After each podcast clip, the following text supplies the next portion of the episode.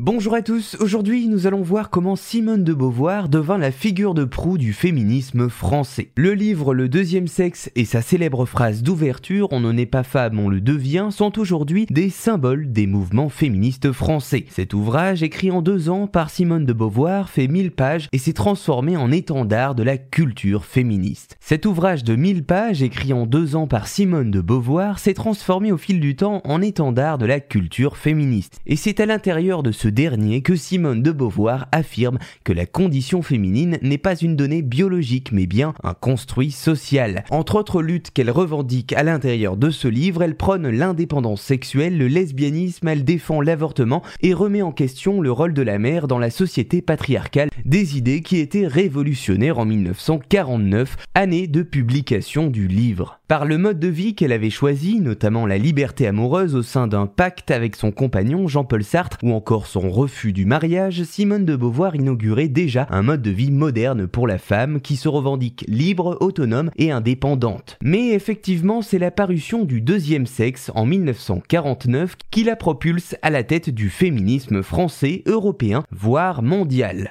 Dans ce vaste ouvrage, Simone de Beauvoir se livre à une analyse détaillée de la condition féminine dans une société qui la maintient dans la soumission et le silence. Elle attaque violemment l'institution du mariage qu'elle compare à de la prostitution et s'exprime en faveur de la contraception et de l'avortement. C'est en grande partie grâce à ces idées-là que le deuxième sexe obtient un succès immense et cela dès les premières années de sa publication. D'un autre côté, il soulève néanmoins de violentes polémiques au point d'être mis à l'index par le Vatican. Une chose est sûre, l'essor du féminisme et des nouveaux droits des femmes dans les décennies qui suivent doivent énormément à ce texte révolutionnaire et à celle qu'il a écrit, Simone de Beauvoir, qui devint ainsi une des figures de proue les plus importantes du féminisme français.